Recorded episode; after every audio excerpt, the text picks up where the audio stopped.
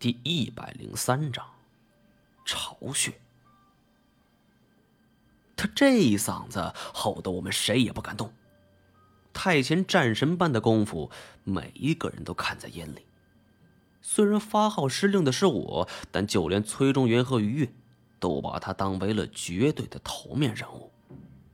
尤其是此时，太前挂在铁链最下端，下方是什么情况，他应该最清楚。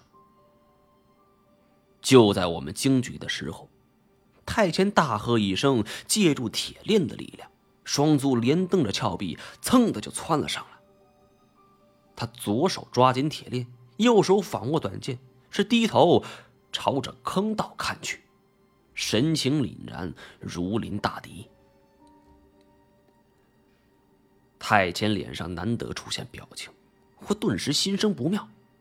大家全部都往脚下望去，可是黑咕隆咚的，什么也看不见。我就问太前到底怎么回事。太前只说了两个字，但这两个字足以令每一个人胆寒。恶谈。话音刚落，那稀稀疏疏的声音。在脚下是越发的清晰起来。我终于明白那种声音是什么了，那是群鳄身体上背甲所相互摩擦的声音。鳄鱼与蛇不同，群蛇在一起喜欢缠成一个蛇球，可鳄鱼则没那么大的兴趣。一是受身体构造所限，第二。则是他们性格更为高冷。脚下的坑道内，能清晰的听到背甲摩擦声，可见此处的鳄鱼到底有多少。只怕是我们一个不留神，就连骨头渣子都剩不下了。太监不说这话还好，一告诉我们所处的险境，鱼也差点滑下去。我则是强行让自己镇定下来。事已至此，慌乱也派不上用场。我问太监：“他们体型有多大？”其实我问这话纯属多余。满满一池子鳄鱼，就算他们像扬子鳄那般，也能轻而易举将我们给撕碎。五六米，太监冷静道：“我不知道他这种冷静是从何而来的，这是我一直学不来的。”不管遭遇什么困难，太清从来都没有慌过，都是从容面对，更没有难过。跟经常杞人忧天的我相比，这货像是不食人间烟火。五六米，放在野外也算是罕见的巨鳄。我们抬头望去，不知何时独眼巨鳄已经退去了。似乎相比往下走，往上爬是一个绝对正确的选择。这一点不用我说，想必所有人都知道。因为一听说下方是恶潭，大家全部都爬了上来。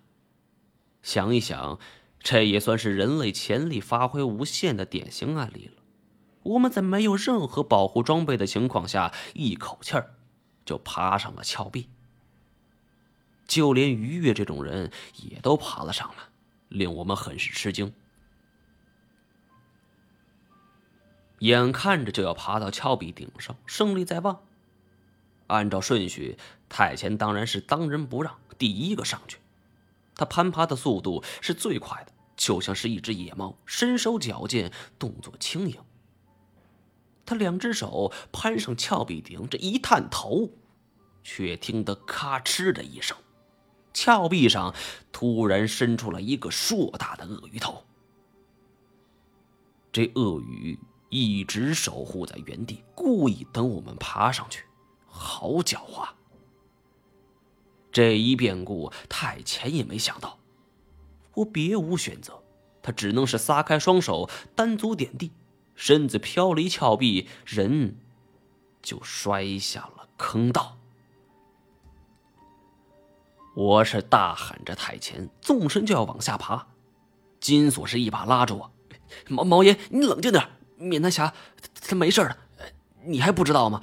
这这这泥鳅怎么能奈何他呢？金锁这么一说，我稍微心安了一些。太前一招可以干掉一头巨鳄，而且如此的巨鳄挤在此处，反而会影响行动，伸展不开。希望他能平安无事吧。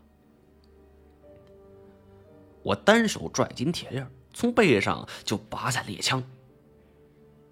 我从断崖边探出了头，果然，那独眼巨鳄就在我的面前，张着大嘴就向我爬来。我是低头举起枪，砰的一下扣动了扳机。我也不敢抬头，而是直接换了金锁的枪。你换子弹，是抬枪又打，然后再跟着金锁换枪，如此反复，一连开了二十多枪。把我们手里的子弹全部都打完了，这才松了一口气儿。当我再次从断崖边探出头的时候，独眼巨鳄已经是血肉模糊，躺在边上，一张脸被轰得稀烂，还已经死了。想必是没有躲开我第一枪，随后几枪又是连续打中，他也来不及躲闪。我们爬上断崖，坐下来休息。吊桥已经断了，我们身后还有着一条巨鳄，而脚下则是鳄潭。这是从未有过的绝境。